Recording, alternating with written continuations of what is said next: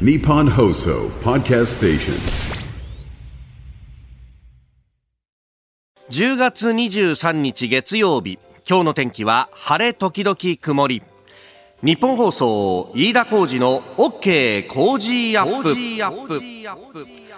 朝6時を過ぎました。おはようございます。日本放送アナウンサーの飯田浩二です。おはようございます。日本放送アナウンサーの新業一華です。日本放送飯田浩二の OK 工事アップ。この後8時まで生放送です、えー先週1週間はスペシャルウィークということで、えーなんかねあのーしかもおークライマックスシリーズの中継がどうなるかっていうのが、もう最後の最後までわからないと、はい。まあこれはねあの進み具合によって星の取り方によって最長だと実は今日まで試合があったかもしれないと。こういうことでありましたんで。でスペシャルウィークが重なったでしょう。でいろんなゲストの人が来たりとかね、えー特番が設定されたりとかっていうのがいろいろあったんで。なんか会社の中もねこういろんなあ告知のお看板みたいなものがあったりとかこのスタジオの中もなんかいろんなものが出てたんですけど今日朝来たら綺麗さっぱりそれが片付いていてなんでしょうね、このお祭りの後っていうか。本当だよね なんかさスタジオなんかガランドみたいになってるよねねえ。そう本当そうなんですよね。そうなんですよ。まあ本当ね、なんか祭りの後っていう感じがありますけど。ねそうなんです。あのー本当そんなこんなでですね、私もおちょっとまあ振り回されてというとあれなんですけど、そうあの阪神とオリックスのですね星の取り方によって、えー特番が出るだ出ないだっていうのをね、ずっとやきもきして、まあ私以上に、えー今日お番組のですね、えー担当しているディレクターが、はい。実はあのー清水美智子さんとの番組をずっと昔から一緒にやったりとか駆け出しの頃から面倒を見てくれてる人でであの清水さんとのね特番があー設定されるよって時にまた一緒に組んでやったんですけど、これがいつ出るかっていうのが全く分からずにですね、もうずっとこう頭をかきむしりながらですね、いやー本当に。どうなんだわーっていうのをずっとこう言ってたっていうのね。で、結局、まあ、あの、オリックスが、えー土曜日に日本シリーズ進出を決めたということがありましたんで、じゃあ日曜日に、えー中継の予定だった時間帯が空くので、そこで、えー清水美智子さんとの特番をやるよということが、まあ、あの、決まったわけなんですけど、えーえーこれがまた問題でね、えー土曜日というと私、あの、土日はあ子供の野球のね、えね。コーチをやってまして、で、あの、大体練習が夕方ぐらいまであるんですよ。はいで、夕方ぐらいまであって、で、特に昨日、一昨日土曜日は、うん、あの、近所のですね、まあ、運河のほとりの遊歩道のところを最後ランニングするっていうのがあって、で、だそのランニングもね、あの、育成者が一応こう危険がないようについていかなきゃいけないと。で、あの足の遅い子からスタートして、時差スタートで、はい。ハンデ戦みたいな感じで、最終的にみんなあのいっぺんに近い形でゴールができるようにですねこう監督が計算しながらスタートの合図を出すわけよ、でそうすると一番最後尾は当然ながら一番速いやつになるわけじゃん。そうですよね。一番速いやつはさ、スタートから速いんだよでその一番速いスタートから速いやつにくっついて私はスタートをしていってでそのまんま一生懸命走っていって抜かしたら抜かしたで今度最後尾になったやつにずっとくっついていく、で普段だとどっかでバテる子が出てでそこでこうコーチ的には頑張れなんて言いながら一息つけるんだけどその日はさみんな目の色変えて一生懸命走っちゃって走っちゃってって言ったらいけないけどもうねあのーすごかったんだよ、あの最後の最後まで俺全力疾走しなきゃいけないぐらいにバテバテになって。でバテバテになって帰ってきてさ、はい。そうするとで夕方、はい。あのオリックスのねえー試合があるっていうところを聞きながらさ、ビールがうまいんだよね。ビールがうまいんだよ。でさ、2、3杯飲んじゃった後に、いよいよオリックスが決まるぞって時に、あの試合早かったんだよ。そうでしたね7回終了で8時過ぎぐらいで、8時半には試合終了になったと。で、そうすると、後ろの時間が空きますと。後ろの時間が空くと、東京のスタジオから、えー今日の試合結果だとか、ね、いろいろやんなきゃならないんだけど、ねこれがさ、はい。レギュラーシーズンだったら、あの、1日6試合あるから、それを順に振り返っていけば時間がそうですね埋まりますと。はいはいはいところが、クライマックス土曜日あの日は、セリーグも終わってるからパリーグのあの試合しかない。そうです。スポーツニュース、まあ、他のものもあるけれども、野球に関してはそれしかないぞとなった時に、どうすると？時間が空くぞと。あ、そうだと。これで決まったら明日の特番が出るじゃないかということで、えースタジオから電話かかってきましてね。僕はいい具合になってるわけですよ。うんで、そこで、えだ、あの、明日の告知があんまりできてないから、それをやるからお前繋ぐからなとか言われて、えー、繋ぐんですか？みたいな。皆さん家だったわけですよね。私家でですね。ですよねで、あの、いい気持ちになってたわけです。そうですよね。えーいい気持ちになったんで、また似てないものまねで岡田監督とかやりながら出てったんだけど、重大なことをね、あの、言ってしまって、いや、あの、いろんなね、あの、阪神のものだからいろいろ出るの？なんて話を、いやいや、阪神のものまねはですね、いや、実はこれぶっちゃけた話結構前に撮ってますんで、出な、出ないと思います、みたいなこと言っちゃって。あの、本当はあんまり言っちゃいけないんだよね。まあそんなに前に撮ったみたいな話っていうのは。そうですねもうね、完全に油断してたね。ネタばらしですね。いやいやいやいやいやいやそれもこれもだよ、はい本当に、ええあの。こんなタイミングで もう土曜日なんかいい具合になってたからね。まあね。いや、でもまずはですよ、井田さん。はいおめでとうございます。あ、そうか。そうですよ金曜日の夜だったじゃないですか。そうだ。おめでとうございます。もうたくさんそういうツイートやメールをいただいております。恐縮です。ありがとうございます。ありがとうございます。え、えー、後で須田さんとね、その辺を盛り上がろうかと思いますが、それと、あの、清水美智子と飯田浩二のモノマネクライマックスアワーもね、えー、たくさんメールいただきましてありがとうございました。ありがとうございましたブッチューさんという方からね、よかったですと、えー、モノマネのクオリティの低さが面白かったですというふうにですね、いただきました。ラジコでまだ聞けます。はい、まだ聞けます。まだ聞けます。はい。え、えー一つよろしくお願いいたします。よろくお願いします。日本と世界の今がわかる朝のニュース番組、飯田浩司の OK! Cozy up!。今朝のコメンテーターはジャーナリスト須田慎一郎さん。この後、えー6時半過ぎからご登場です。えー今日のメニュー6時22分頃、外為どっとコム presents マーケットインフォメーション。そして6時半過ぎからはズバリここが聞きたい。えープロ野球阪神とオリックスの関西ダービー日本シリーズのカードが決まりました。えーそれから関西大阪万博の建設費増額など関西の経済について取り上げてまいります。6時50分過ぎニュース7時またぎは臨時国会。今日総理の所信表明演説が行われます。経済政策どうなっていくのか。そして7時10分過ぎおはようニュースネットワークのゾーンでは昨日行われた2つの国政の補選について岸田政権の影響は、えーそれからエジプトカイロエジプトでカイロ平和サミット開催とパレスチナ情勢についてであります。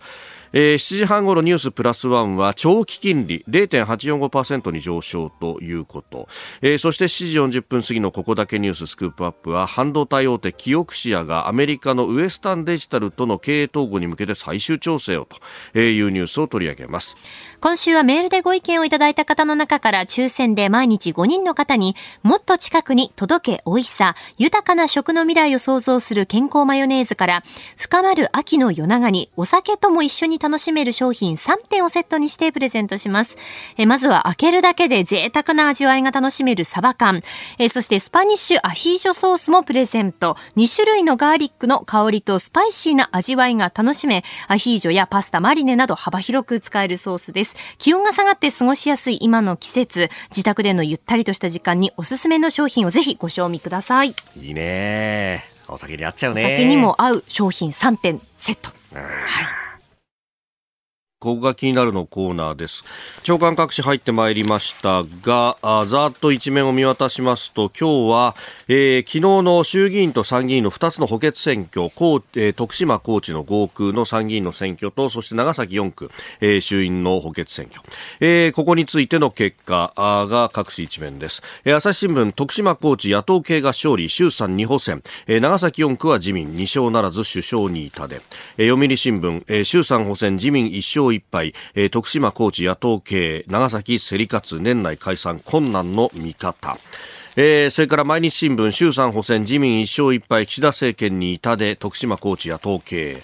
えー産経新聞、衆参補選自民1勝1敗、衆院長崎接戦制数、えーと、投票率最低、徳島あ高知合区もとえーいうことで、えー4市が一面トップであります。で、まあ、あのこの結果等々についてね、え後ほど、今日のコメンテーター、須田慎一郎さんとまた深めていこうと思っておりますが、まあ、これ、あの衆参のね、え補選が非常に、まあ、注目されるところですけれども、それ以外にも、え各地いろんな選挙が行われておりました。で、その中で、えー例えば宮城の県議会議員選挙、昨日投開票だったんですが、えーここでですね、自民党が6つ議席を減らしたと。で、一方で立憲民主党は10人全全員の当選が決まっているというようなこと。そして日本維新の会も初めて議席を獲得した2議席獲得した等々と、え、いうことが出ていてですね、まあ、あの自公で過半数を維持できなかったということも見出しになってますが無所属で、え、保守系の人があ今後自民党の会派入りが見込まれるということで過半数の勢力が維持するというところなんですが、えー、ただ、あの公明党は議席維持したけれども自民党は6つも落としたというようなことでこれも地元衝撃が走っているというようなことも言われております。で、それ以外にも、えっ、ー、とですね、あのうん、は、えー、ごめんなさい。東京のですね、まあ、あの、特区の部分なんですが、あ所沢、あ、ごめんなさい、えっ、ー、と、埼玉だ、所沢の市長選挙というものが行われて、これがですね、また、自公推薦の現職がかなりの票差で負けたっていうのがね、えー、これもまた話題となっておりまして、ちょっと地方選挙、まあ、あの、4月の統一地方選挙あたりからずっとそうなんですけれども、えー、この、アゲンストのね、与党に対しての風というものが吹き続けている中で、えー、解散戦略等々ということがまた取り沙汰されそうであります。さあ、この時間からコメンテーターの方々ご登場。今朝はジャーナリスト、須田慎一郎さんです。おはようございます。はい、おはようございます。よろしくお願いいたします。はい、いいや須田さん。はい。もうね、えー、先週に続いてのご登場でありますが、ごめんなさい。えー、阪神が、ね、えー、はい、クライマックスシリーズファイナルステージ3連勝で進出を決めたと。いうことでありますよ。はい。まあ、順当っていうね、ねえー、ことなんですけども、でもよかったですよね。はい、えー、それぞれリーグ優勝したところが、はい、ね、進出したということでね。ね、オリックスと、はい、お阪神による日本シリーズが、はいえー、いよいよ今週の土曜日、ね、うん、28日からスタートするぞということでありますよ。まあ、関西対決、これ59年ぶりっていうね。はい。1964年以来。ええーうん、あのー、この中で俺だけ、なんか。おお俺だけ。世の中にいたのは。世の中にいたのは。全然記憶ないんですけどね。何歳ですか？ええー、3歳ですよ。そりゃ記憶ないわ。記憶ない。ね、えー、阪神ね、南海以来の。そうですよね。59年ぶりということで、これ楽しみですよね、関西ダービーね。関西ダービー。えー、経済効果の予測、おなじみ、あの、関西大学のね、宮本勝弘先生によれば、はい、日本全体で1449億円あるんじゃないこんなもんこんなもんかと。ええ。ええ、もっとあるんじゃないかなと。いやええ、まあ、相乗効果がさらに。相乗効果がですね。えまあ、とは言ってもですね、本当にね、はい、あの、まあ、夜の飲食店を中心にね、はい、盛り上がってますよ、本当に。大阪。大阪。はい、ええ。うんあのですからね、この経済効果もですね、相当大きなものになってくるんじゃないかなと。あと、これからですね、はい、優勝セールなんかも始まりますからね。いやそうですよね。えー、これもまた。えーで、まあ言ってみればですね、オリックス対、えー、タイガースという、オリックスの前身はこれ、はい、えー、ね、えー、阪急と近鉄ですから、そうですね。どこの百貨店が優勝せるそうそうそうそうそうそうそう、ね、そうなんですよね。ねで、一方で今、阪急は阪神阪急グループになってますね。そうそうそうそう。どっちを百貨店で買ったらいいのかみたいなね。えとりあえず私ね、金曜日、イカ焼きは食べてきましたけどね。おお、阪神百貨店の下のスナックパークのスナックパークの、ええ。ー、冷めたイカ焼きを食べた冷めたイカ焼きを食べた。これはこれでまたおつなもんでね。おつなもんで。い、ややっぱ大阪、関西はね、相当これ、でもやっぱりどっちかっていうと阪神の報道が多いですか？そうですね。でもね、やっぱりオリックスここ最近強いですからね。3連覇ですからね。3連覇ですからね。やっぱりあの、勝つとね、ファンも増えてくるっていうことで、あの、結構オリックスに関する報道も、あの、そこそこ多いですよ。おお、また結構若手でね、かっこいい選手がいたりとか、打つ選手がとか。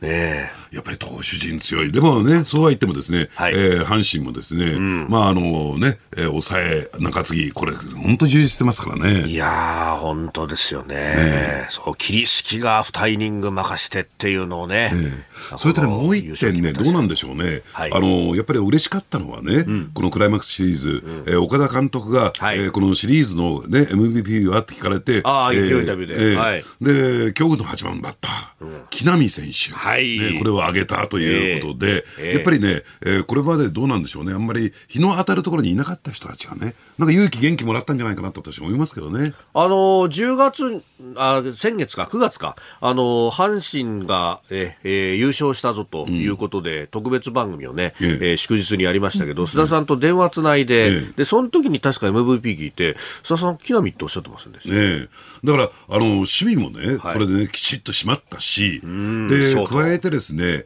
えー、8番を固定させたということで、ね、上位打線が抑えられてもね、下位に 8, 8番にですね、いやらしい選手がいるってことは、結果的にその組織力のアップ、はい、えー、につながったのかなと。あのですからよくね、うん、えー、まあ、言ってみればですね、はい、あの、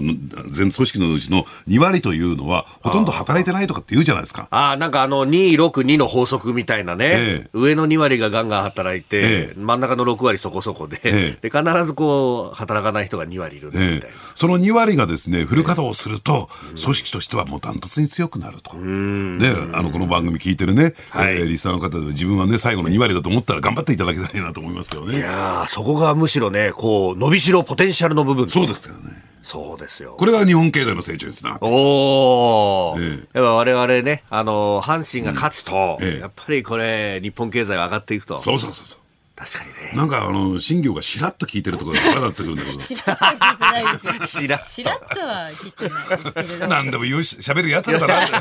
適当にこじつけやがってる、ね。そう繋がっていくんだなと思って。そう繋がっていくんだな。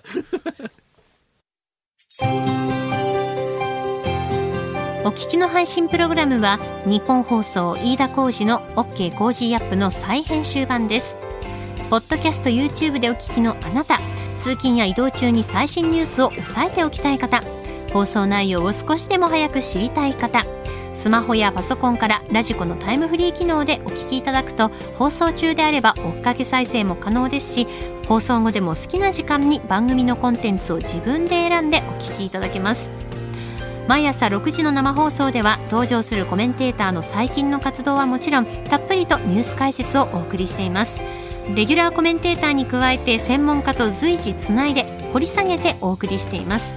日本放送のエリア内でお聞きの皆さんラジコラジコのタイムフリーでチェックしてください。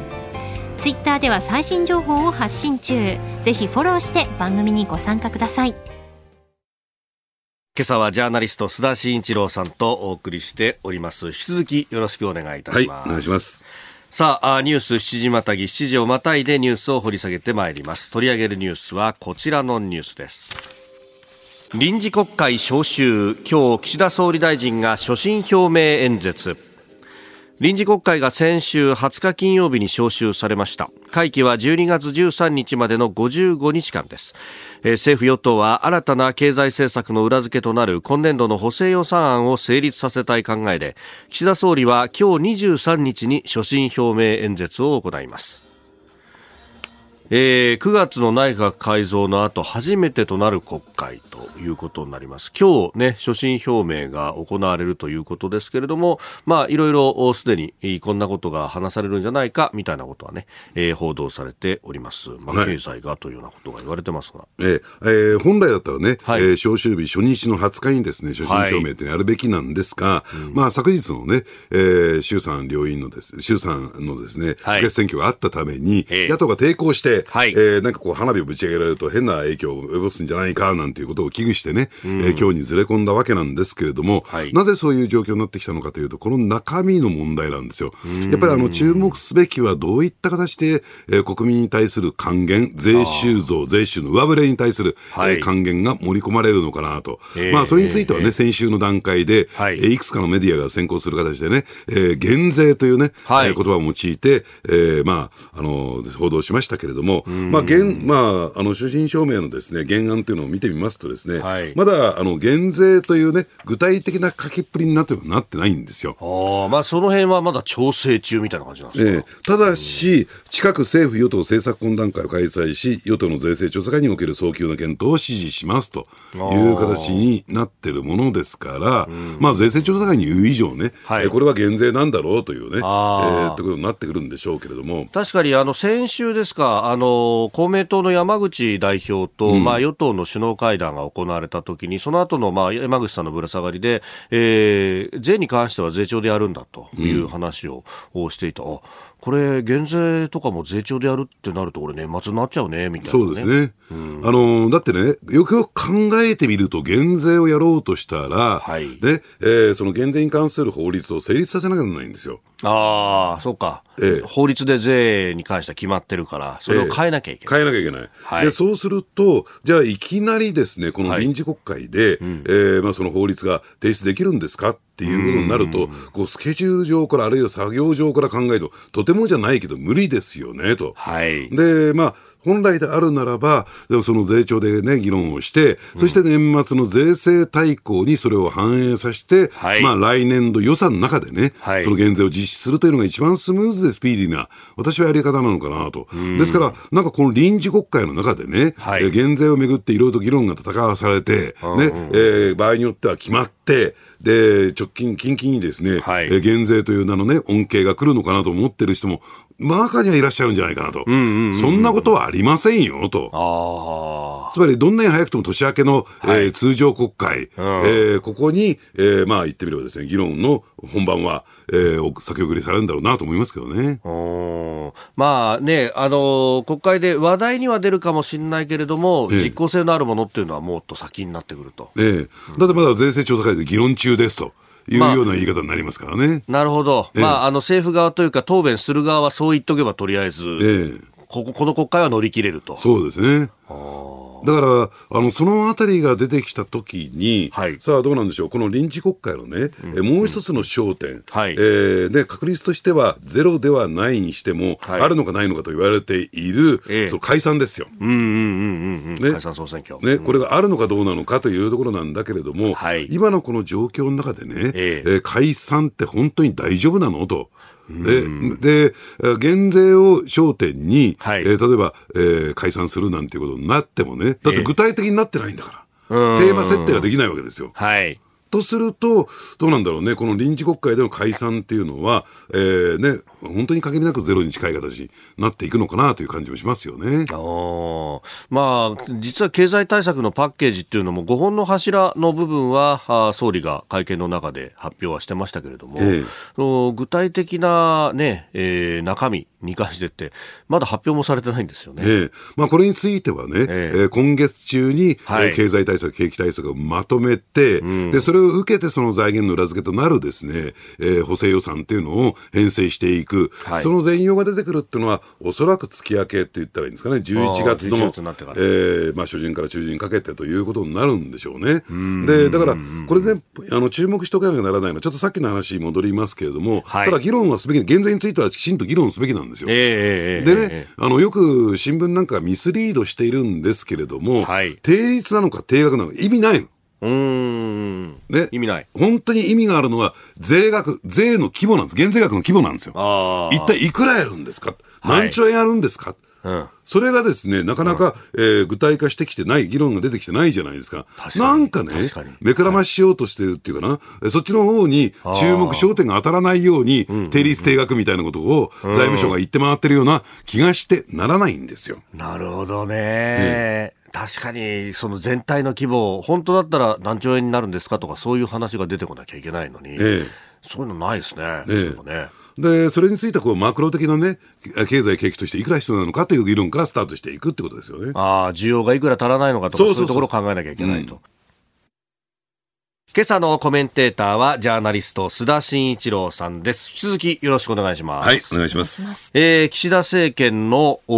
経済政策について、えー、お話をいただいておりますが、まああのここのところね、えー、その税収の上振れ分の還元という話、えで、えー、減税というのが出てきましたけど、えただあのどの税金でやるかとか率だ額だみたいな話が出るけれども、うんうん、その全体像が見えないよっていうところまでお話話をいただきました、ええ、本来だったらどうやってこう計算するプロセスたどればいいですか、ええ、あのこれ、所信表明でもね、はい、えー、きちんと書き込まれているんですけれども、やっぱり日本経済の一番大きな問題というと、はい、需要と供給のギャップ、供給能力に関して、対して、はい、えー、需要が少ないから、要するにデフレマインドになっている、デフレ基調になっていくということですよね。はい、でこれが最大の、最大でピークで50兆円ってちゃんと書き込まれてるんですよ。そういった問題意識を持って、ただここ近年、さまざまな政策を講じてききたために、その一つの大きなポイントがアベノミクスなんですけどね、はい、えー、これが縮まってきて、もう一歩のところに来ている。このね、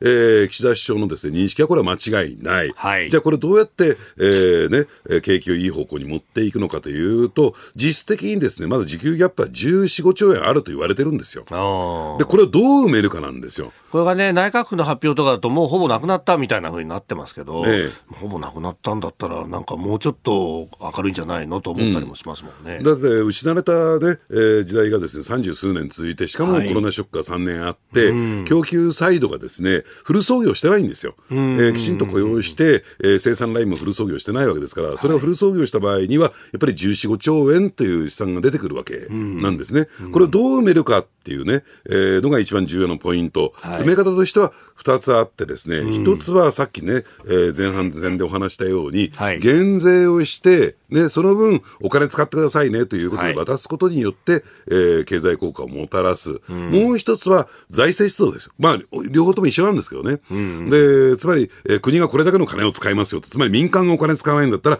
公的なセクターがお金を使いますよという埋め方がある。はい、それゆえにですね、えー、先だって、世耕参院幹事長が最低でも15兆円、できるならば20兆円というですね、数字を上げたというのは、きちんと根拠があってですね、それをやれば、えー、今ですね、まさに日本の経済は、えー、成長していくという状況になってるんですね。で、ですから、このですね、あの、今臨時国会のですね、もう一つのポイントは、はい、補正予算組むんでしょ、えー、で、真水ベースでどのぐらいになってくるのか？国は一体いくら金使うの、はい、というところなんですよ。えー、これについては先手,、先手を打つ形でね、どうなんでしょうね、あの、えー、責任ある積極財政を推進する議員連盟、つまり積極財政議連がですね、えー、所属議員が100人いるんですが、はい、これが提言をしててですね、うん、えー、これは真水で20兆円求めるというのがきちんと明記されてるんですよ。うん、これをやるのかやらないのか、はい、これをですね、非常にこう、圧縮したというのかな、うん、あの、低い数字になってしまうとですね、はい、まあ、元来た道に戻るのかなという感じもします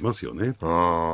で、まあ、規模の問題でいうと、去年の補正予算も、まあ、かなりの規模出したじゃないかということが言われるんですが、一方でそれが基金として積まれちゃってて、ほとんどもう表に出てこなかったみたいな話がありますよね。ええだからそれについてもね、ええ、まあやられちゃったなと、財務省にやられちゃったなと、まあ使いにくくしたんですあれは。で、その基金っていうのは、えー、使おうとするとですね、それなりの手続きであるとか、えー、審査みたいなのが必要になってきますからね。はい、ですから、えー、積みましたね、基金にお金を積みましたよと、いくらでも使ってくださいと言っても、使いにくくすることによって、結果的にですね、出ていかないということになるんですね。うんで、それで余った基金が、今回のこの補正予算にまた流用されたりするそうそうそうそうそう。だじゅんぐりじゅんぐりに先送り先送りみたいにされてきて、結果的にお金使われなくて、いつまでだっても景気が回復しないと。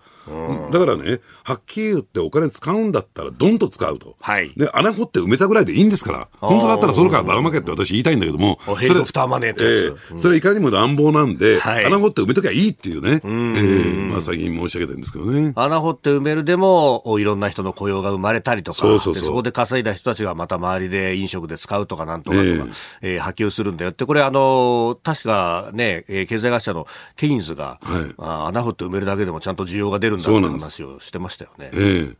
というようなことをやると。ですからね、注目ポイントはまずね、最優先で言えば、はい、要するにこの補正予算の規模が真水ベースでどのぐらいになるのか。うん、そして飯田さんご指摘あったように、うん、それがきちんと使いやすいものなのか、使いにくいものなのか、やっぱりここを見極める。そして2点目はですね、はい、やっぱりこの臨時国会でもいろいろと野党も質問出してくるでしょうから、えー、その減税の、え規模ですね、はい、どのぐらいの、ね、減税をやるんですか、もう定率定額とかね、はい、1年間限定とかいいんですよ、もう。ね、いくら使うんだと。いうところをですね、きちんとそのあたりを詰めてほしいなと思いますけどね。うん、なんかね、ここのところ言われてるその所得税減税とかっていうのも期間限定で、うん、って考えると、で、あの、所得税ね、ってなると、まあ、稼いでる人はそれなりに恩恵はあるかもしれないけれども、ええ、じゃあ、あの、稼ぎ、あんまり稼げてない人っていうのは、その税金の減免されても、そこまで恩恵は大きくないぞみたいなこと、うん、まあ、そこは給付金で出てくるんでしょうね。あの、所信表明でもですね、やっぱり低所得者層に対する配慮っていうのは、はいえあの盛り込まれてますからね。まあ一方でね、物価高、特にこのガソリンなんかの影響っていうのはね、所得低い人ほど大きく受けますもんね。ええ。不思議なのは宮宮沢洋一ね、税制税調会長が会長はい。1年間限定とはい。言ってますよね、ええそれって天に向かって唾吐いてんじゃないの？と。で、どうしてかっていうと、一番求められるのは消費税減税なんですよ、なんと言っても。ね、これ期間限定でやれって言ったら、いや、一旦下げてしまうと上げりにくくなるからって財務省とか税調が言ってるの。ねなんだ期間限定できるじゃんと。所得税が期間限定でできるんだったら、所得消費税だってそうしろよと。ねえええ理屈は一緒でしょ理屈は一緒ですよ。確かにね。法律で手当てすればいいんだから。うん。こういった議論を国会でやってほしいよ。そうですね。確かに、あの、た、ね、あの、オンの場で税調会長言ってるんだから、えお税調会長そう言ってますよね、と いうことで突っ込んでいくと、ええあれってなりますよね。はい。いや、確かに期間限定でって話って、え結構出るけれども、そう、一旦下げると上げられなくなるからっていう理屈が、まことしやかに言われてますよね。ええ。だって税調会長だったら1年限定でできるって言ってんだからさ、と。そうですね。えやれるじゃないかえ。。やれるじゃないかと。おはようニュースネットワーク。取り上げるニュース、こちらです。衆参補欠選挙、与野党対決は1勝1敗。与野党が対決する構図となった衆参2つの補欠選挙は昨日投開票が行われ衆議院長崎4区では自民党の新人で公明党が推薦する金子洋三さんが当選。一方参議院の徳島高知選挙区は無所属で野党4党が支援した広田一さんが当選しました。えーこの2つの補欠選挙、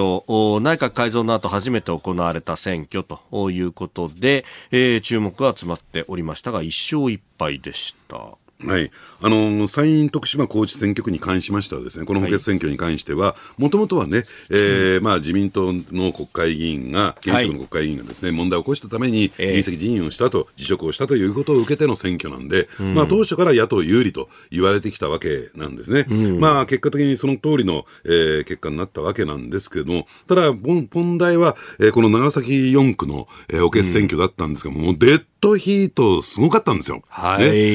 ーで、これで、実はじゃあ落としたら、自民党が落としたらどうなるのかというと、2敗になったらどうなるのかというと、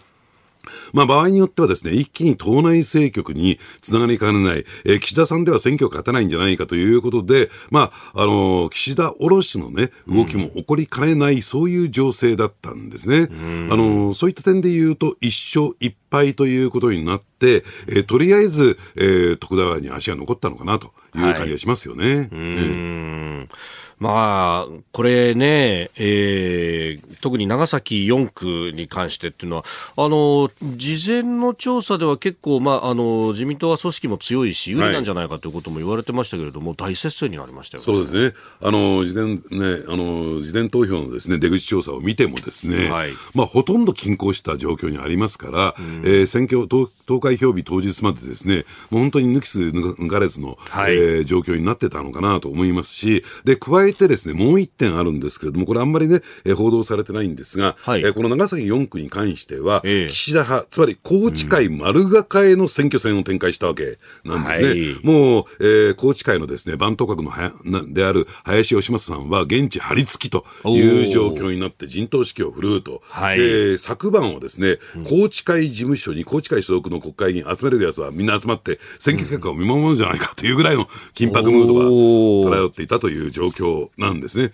ほっと一息というところじゃないかなと思いますけどね。なるほど。ええまあ、この金子さんもね、あの、お父様も、そのおじい様も確か高知会の方というね。ええだからもう、うちでやんなきゃ誰がやるんだっていう感じになってたわけですもんね。でも、これ、あの、中のね、あの、出口調査でいろんな、こう、アンケート等々も取れますが、うーまあ、陣営の話なんかも今日の新聞に載ってますけど、えー岸田さんのそのあまり人気の高くないところというのが、えー選挙にも影響したんじゃないかというような指摘がいろいろ出てますね。ねえ。まあ、ですからね、そういった意味で言うと、あのこの投開票日直前になってですね、はい。岸田さんがえ減税を唐突にぶち上げたっていうのも、はい。やっぱりこの選挙戦の苦しさの表れなのかなという感じがしますよね。さて、ここでなんですが、この一勝一敗を受けてね、はい。じゃあ、えー早期にというか、この臨時国会に解散が打てるのか、あるいは、えええー年明けに解散が打てるのか。っていうところが一つ焦点になってくるのかなと思いますけどね。うん。このあたりね、あの臨時国会での解散っていうのは、やっぱりこれは難しくなってきましたが、そううん。あのですから、できないわけじゃないんだけれども、うん、こういう状況下で、国民世論の受け止め方がこういう状況になってる中でね、はい、えー、解散打って、果たして本当に勝てるのかどうかっていうところが、ちょっと不透明になってきた。ですから、やっぱりそういった点で言うと、きちんと臨時国会でですね、景気対策、経済対策で手を打って、はい、でそしてですね年末までに減税をきちんと決めて、うん、でそういった、えー、果実というか成果を、えー、出していかないとですね国民世論の、えー、支持もねえー、回復していかないだろうというね、見立てもありますから、まあ言ってみればこの一勝一敗をどう受け止めて、はい、今後どう展開していくのかっていうのは一つのポイントでしょうね。うん。まあスケジュール的に言うと、もう来月には半ばに APEC の首脳会議がありということでね、はい、えー、で、補正予算も審議するということになると、もう日程的には結構窮屈になってきますよね。そうですね。だから日程的にはもう事実上できないという状況ですけども、それでも、えー、ね、えー、0%ではない。ただ、問題なのは、年明けですよ、通常国会始まりますけれども、はい、えー、冒頭解散ということだってないわけじゃないですからね。つまり、えー、これ、冒頭解散やらずにですね、はい、えー、予算案の審議を始めてしまうと、うん、要するに総裁選の前に選挙を打てるとするならば、予算案が成立した以降になっちゃう。うん、456月でやらないといけない、はい、そうすると、ある意味での一種のですね追い込まれ解散的な状況にもなりかねない、だったらね、いっそのこと、い。っそのこと、総裁選前の選挙を全部すっ飛ばして、来年、再来年7月には参議院選挙があるんだから、そこダブル選挙やればいいじゃないかっていうことで、要するにしばらく選挙ができないという状況も見え隠れしているんですね。なるほど、ええ、でもその前に来年の9月にはね、自民党の総裁の任期が来ますよね。そ、ね。え、そこをどう選挙なしで岸田さん乗り切るかどうなのか。だから、それはですね、党内のその駆け引きと言ったらいいのかな、うん。うん、調整っていうところになりますからね、ここはね。あまあ、あの、えー、有権者と国民全体は関係ないところですから、はい、その辺でですね、有力な候補者、ライバルが出てこなければですね、まあ言ってみれば岸田さん続投という流れになりますからね。ですから、その党内調整で、水面下の調整で決着をつけるのか、それともですね、えー、正面切って戦いを挑んで、はい、それで、えー、多くのですね、えー、支持を得るのか。っていうところに入ってくるのかなと思いますけどね。うんこれね、あの、その、選挙なしで総裁選乗り切るために内閣改造もいろんなところにこう恩を売ってという形の人選にしたんだみたいな解説も聞かれますもんね。ええ、ただその一方でね、はい、もうこれはほぼほぼその意欲を見せているんで間違いないんでしょうけども、えーはい、例えば経済安全保障担当大臣の高市早苗さん。でこの方はもう来年の総裁選に出るということを半ば表明してますんでね。うん。無投票にはならない。ええうん、あのだからそういった点で言うと閣内にいるからといって、出ませんよということにはならないということですよ。うん、ね、えさてそしてもう一つ用意しているニュースこちらのニュースです。エジプトでカイロ平和サミットを開催。ガザ地区の人道支援などを協議。イスラム組織ハマスが実効支配するガザ地区の情勢などを協議する国際会議。カイロ平和サミットが21日に開催されました。会議では各国からガザ地区で軍事作戦を続けるイスラエルに対して非難の声が相次ぎ、えー、ガザ地区の緊張緩和や人道支援の方策などについて意見が交わされました。えー、ハマスとイスラエルを仲介した実績のあるエジプトの呼びかけで開催されたということではありますがと。えー、日本から上川外務大臣が出席しているということであります、ねあのですからね、この今、ハマスとですね、はい、えー、このイスラエルの衝突、軍事的な衝突なんですけれども、うん、これをですね一時的なちょっと停戦に持ち込むのか、はい、それとも、まあ、それを踏まえた上で恒久的なね、えー、解決に持っていくのかってなるとですね、うん、最終的なゴールはどう考えたって、二国家解決なんですよ。つまり、えー、パレスチナという国を認め、はい、イスラエルという国を、えー、相互に承認しというね、えー、形しかないんでしょうけれども、で、それをやらない限りですね、その二国家解決というところに持っていかない限りですね、はい、一旦ですね、停戦に持ち込んでも、いつまた、えー、こういった衝突が起こるかわからないという非常に不安定な状況が続いていく。で、ところがですね、えー、ここね、あの、ネタニヤフ政権を含めてですね、イスラエルサイドにどうなんですかと、パレスチナという国を、えー、認めるね、えー、そういう意欲はあるのかっていう、その辺がね、あまり見受けられない。はい、そして、ハマスもですね、これ2017年に基本指針、基本方針っていうのを出してるんですが、はい、それを読み込んでいくとですね、要するにイスラエルという国存在そのものを認めてないんですよ。で、そういった状況の中で、はい、え一時停戦ということが果たしてあり得るのか、一時停戦したところで、果たしてそれがですね、えー、まあ長期的な和平に結びついていくのかっていうと、ちょっとその辺が、えー、非常にね、疑問を感じざるを得ませんよね。ですから、そのあたりをどう調整していくのか、ね、はい、という、まあ、エジプトが呼びかけてるんですけども、えー、これまでだったら小競り合いでね、はい、ハマスと、えー、イスラエルの小競り合いだったら、エジプトが間に入って、えー、収まるんだけど、ここまで衝突が激しくなってしまうとですね、いくらそのエジプトが間に入ってみたところでということになるのかなと思いますけどね。まあ、この二国家をね、えー、共存というプラン、まあ、もともとそのオスロ合意というものがあった。はい、で、あそこからこう和平に進むのかっていうふうになったんですけれども、やっぱりお互いの国の選挙だとかいろんなこともあったりなんかして、ええ、むしろ強硬な方にどんどん後退してる感じですよね、はい、ただね、これもね、問題があってね、ええ。ー、例えば、えー、第二次世界大戦後、とりあえずパレスチナというね、はい、土地がありましたよね。うん、で、そこで、えー、まあ、いろいろとき、ね、あの、紆余曲折あって、うん、要するに、えー、ヨルダン川西岸地区とガザ地区というところになったんだけれども、はい、ね、結果的にその第二次世界大戦後のパレスチナという地域の中で、じゃあ、イスあのパレスチナサイドが、これ、ハマスも含めてね、うん、えー、実効支配しているところは何パーセントなのかというと、うん、たった8%まで減っちゃったんですよ。で、それ何かというと、要するに、えー、イスラエルサイドのどんどん入植が進んでしまったと。はい、このあたり考えると、現状でそれを解決するってのはなかなか難しいところがありますよね。続いてこちらのニュースです。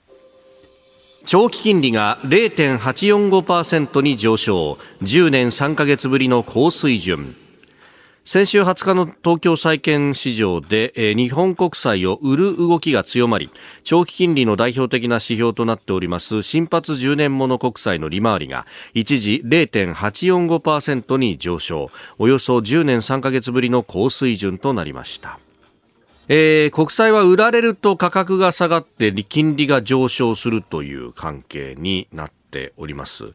でちょっと前までは日銀0.5%までのね、えー、変動幅ということを設定してましたが、はい、これをまあ、上だけ1までは OK みたいなふうに言ったら、だんだん上がってきてますね、やっぱり。ええあのー、まあ、これはね、えー、マーケットメカニズムで需要と供給で決まるものですから、はい、まあ1%近くまでは上がっていくのかなと思いますし、で、もともとはですね、えー、日銀というのは短期金利、短期金利というのは1年未満、はい、えー、長期金利というのは、まあ、基本的な長期金利は10年ものなんですけれども、はい、まあ、あの、長期金利に関してはですね、日銀の所管外なんですよ。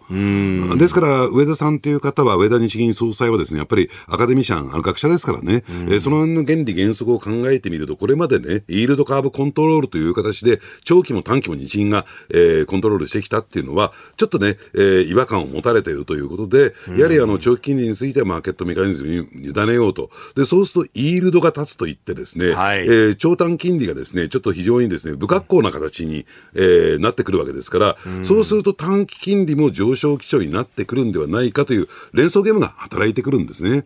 で、加えてですね、この日米、先ほどね、飯田さん言われたように、はい、アメリカの長期金利10年もの国債がですね、もう5%近くまで上がってきたという状況になる。はい、じゃあ、アメリカのね、長期金利ってどのぐらいが平均的なのかっていうと、大体過去の推移を見てみると4%台前半というのが、うん、まあ一般的な標準的な、長期金利なんですよ。はい、そうすると、えー、今はですね、ちょっと上がりすぎている。なぜ上がっているのかというと、やっぱり、えー、インフレ、物価上昇が激しいからということになる。ね、はい、で、そうするとこの物価上昇が収まらない限り、この長期金利は長期化するよね、と。いうふうに常識がね。高止まりが長期化する。えー、で、うん、そう考えていくと、はい、えー、日米金利差の拡大で、要するに、えー、為替がですね、円安に触れていくよね、と。ね。で、これはですね、ここはね、ちょっとね、為替ってね、今、時給じゃなくて、はい、あの、特に日本を中心とした個人的な FX なんかがすごく影響を持つわけなんですよ。で、で、時給で決まってるわけじゃありませんから、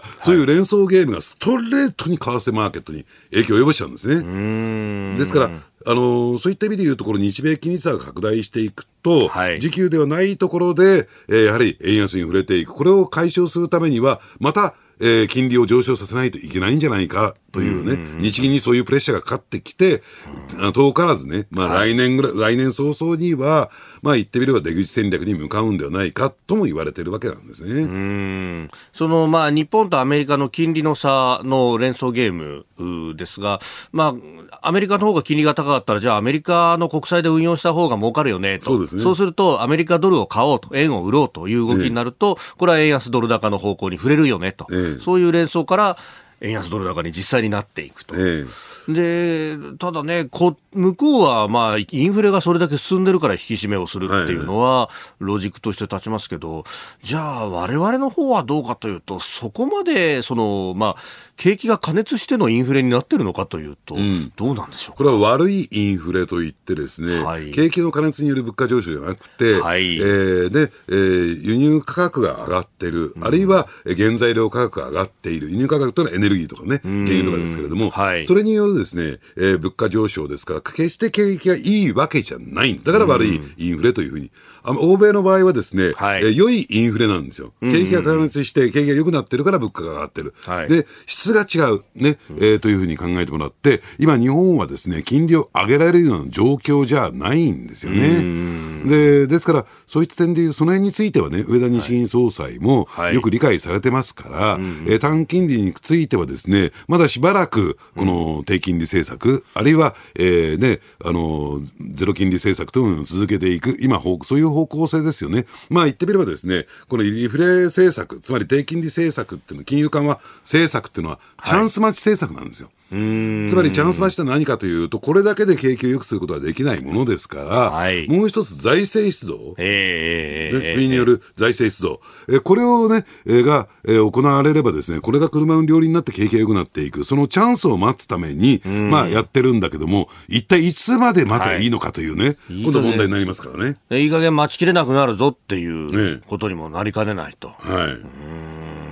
だもうそんなに時間は残されてないわけです。ね、ですから、この臨時国会の、はいえー補正予算の中身であるとかね、景気対策の中身っていうのは、だから補正予算でどれだけ真水ベースでお金が出てくるのかっていうところがポイントになってくるんで、これが出し読みししてしまうとですね、チャンス待ってるんだけど、チャンスが全くやってこないと。もう待ちきれなくなってしびれが気がして、えー金利が上昇していくっていう局面、最悪の状況になりかねません。そうですね。えーニュースプラスワン今日は長期金利が0.845%に上昇というニュース、まあ、そこから経済についてでありました。えー続いてこの時間はここだけニュース。スクープ!半導体大手キオクシアアメリカウエスタンデジタルとの経営統合に向け最終調整。半導体大手のキオクシアホールディングスとアメリカの半導体メーカーウエスタンデジタルとの経営統合の交渉で三井住友銀行など3つのメガバンクと日本政策投資銀行が合計1兆9000億円の融資を確約したことが分かりました。交渉は大詰めを迎えておりまして今月中の基本合意を目指しているということです。えー、キオクシアはね、東芝メモリなんていう会社の、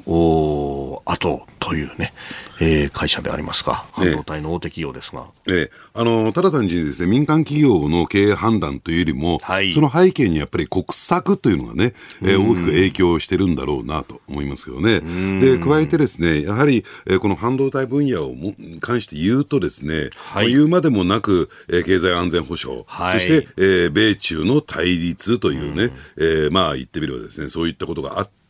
まあ、それを受けての国策での、えーまあ、背中を後押しした、まあ、それは色濃く見えているのがですね、やはりこれ経営統合に関して言うと、はいやっぱり記憶者のですね、えーこれまで抱えていた、えー債務と、えーこれをどうするのか。っていう問題がね、えー2兆円近くあったわけですから、はい。えーこれをどうするのかっていうところがポイントだったんですけれども、やはりここは、えー政府系金融機関を中心に、えー継続してね、資金を出していきますよとえーいうところが出てきてしまったので、一気に進んでいったんだろうなと。で、半導体事業というと、やはりこれど、どこの分野でもそうなんですが、はい。巨大な装置産業っていう側面が強いんですよ。あの、ですから規模の利益ということで、えーまあ言ってみれば、えー新製品をね、開発する、その生産ラインを作る巨大な先行投資が必要。で、それを回収しつつ、え次の投資に、えー、振り向けていかないと、どんどんどんどん遅れていってしまうものですから、やはり、えー、その資金力が勝負になってくるわけなんですね。ですから、えー、規模が大きければ大きいほど、その投資に向けるお金が、えー、出てくるわけですから、まあ、競争力を持つということだと思いますね。うん。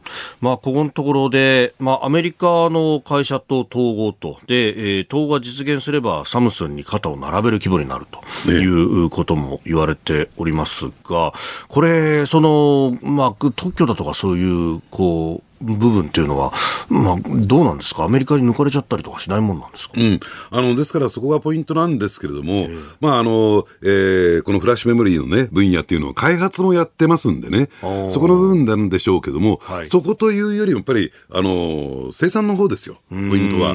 で、その生産体制が組めるのがどうなのかっていうところですから、はい、で加えてサムスンと肩を並べるといっても、あのこれ、サムスンと対立関係になるわけじゃありませんからね、日米間で、はい要するにその半導体については安定的にですね、えー、供給していきましょう、生産していきましょうという、そういうような流れなんですね。で、ポイントになるのは、これからキーワードで出てくるのは認証という言葉なんですよ。はい。で、それは何かというと、えー、この我々が作っている半導体に関しては安全ですよと、もう少し踏み込んで言うとね、例えばその、えー、例えば、えー、なんて言ったらいいのかな、中国の、そのね、えー、ものを使ってませんよ、中国企業も関係してませんよ、したがって、要するに情報漏洩だとか、ハッキングのリスクがないんですということを、自らの半導体が安全であるということを証明する、それを認証というふうに言うんですが、はい、それはどうしても必要になってくるんですよ。ね、で、それを得るっていうことが、えー、今後ですね、例えばアメリカの、はい、えー、政府調達の分野では絶対的に必要になってくる。政府調達で必要ということは、アメリカの民間企業に対する、えー、提供でも必要になってくる。はい、で、そのためにはですね、完全に自制といったらいいのかな、あの、自分たちで作るということが必要になってくるんですね。うんまあ、そのね、あの作っていくプロセスみたいなものも全部明らかにして安全だよっていうのを言わないと認証は取れないということになりますよね。ええで、加えてですね、もし万が一何か問題が起こった時に、はい、その製造メーカーがですね、全責任を負うんですよ。だから例えばハッキングにあったとしても、ハッキングした側に損害賠償を求めるんではなくて、はい、認証した企業に対して、その賠償責任を負わせるというね、形になっていくものですから、うん、その辺あたりについては、がっちりしたものを作っていかないとということになるんですね。うん。そうすると、まあ、生産体制も外、第三国に出すっていうよりは、日本やアメリカで作るっていう形もちろんそうですね、ええ、生産工場なんかもね、ええ、そうすると、これ、新しい設備投資がもしされるとなると、日本国内でも雇用を生むとか、そういうことの可能性っていうのも大きいですか？そうですね、だからあの、そういった意味で言うと、熊本の TSMC の工場であるとか、北海道の半導体工場であるとか、はい、やはり、ええあの、そういった点で言うと、相当な雇用を生んでいて、むしろ人手不足と、はい、でそういったですね、えー、産業に対してどれだけ、えー、まあ、その人手をね、出していくことができるのかっていうところが、うん、今後の焦点の一つになってくるのかなと思いますね。専門知識が必要になりますもんね。えー、そうすると、九州なんかはもう、教育にもその影響が出ているというようなね、えー大学院大学作ったりとか、いろんな形、高専を増やしたりとかあるみたいですね。はい、でそこにとどまることなくですね、はい、生産管理やなんかは、えこれはあのかなりオートマティックされてるんで、んそれほど専門知識がなくてもいいんですよ。ですから、例えば鹿児島のホテル勤務した人人が、はい、要するに TSMC に転職したりとかね、へそういうケースも起こってきてる、そうすると今度、観光業に対する影響が出てくるっていうのはね。なるほど。だから、その人材の流動性っていうのをどうやってね、確保していくのかっていうところが、一つ非常に悩ましいところとして出てきてるんでね。なるほどね。えー、でもそっか、やっぱり TSMC の方行った方が給料が高いんだったら、そっちにっていう人が当然出てきますもんね。えー、特にあのこのコロナショックでね、はい、あの就業時間が減ってみたりですね、あるいは、えー、まあ言ってみれば、非正規雇用のね、人たちがですね、結構大きく影響を受けてたためにですね、安定的な職場を求めて、どんどんどんどんそっちへ流出していく。で、結果的にコロナ明け、このショック明けでですね、はい、観光客が戻ってきたときに、例えば、えー、鹿児島で一番ね、あの、有名なホテルで、城山、えー、観光ホテルというのがあるんですが、はい、あそこもですね、す、え、べ、ての部屋が開けられなかったという状況があるんですよ。そうなんですか、えー、人手不足で。そのぐらいに、えー、影響出てきてるという状況なんですね。なるほどね。日本と世界の今がわかる朝のニュース番組飯田浩二の OK コージーアップ。日本放送の放送エリア外でお聞きのあなたそして海外でお聞きのあなた。今朝もポッドキャスト YouTube でお聞きいただきありがとうございました。飯田浩二の OK コージーアップ。東京有楽町日本放送で月曜から金曜朝6時から8時まで生放送でお届けしています。番組ホームページには登場いただくコメンテーターのラインナップや放送内容の原稿化された記事など情報盛りだくさんです。また公式 X では平日毎日最新情報を配信中。ぜひチェックしてみてください。そして飯田浩二アナウンサーは「夕刊富士」で毎週火曜日に連載中。飯田浩二のそこまで言うかこちらもぜひご覧になってみてください。忙しい朝そして移動中ニュースを少し深く知りたい時。ぜひ AM、FM、ラジコはもちろん日本放送のポッドキャスト YouTube でお楽しみください。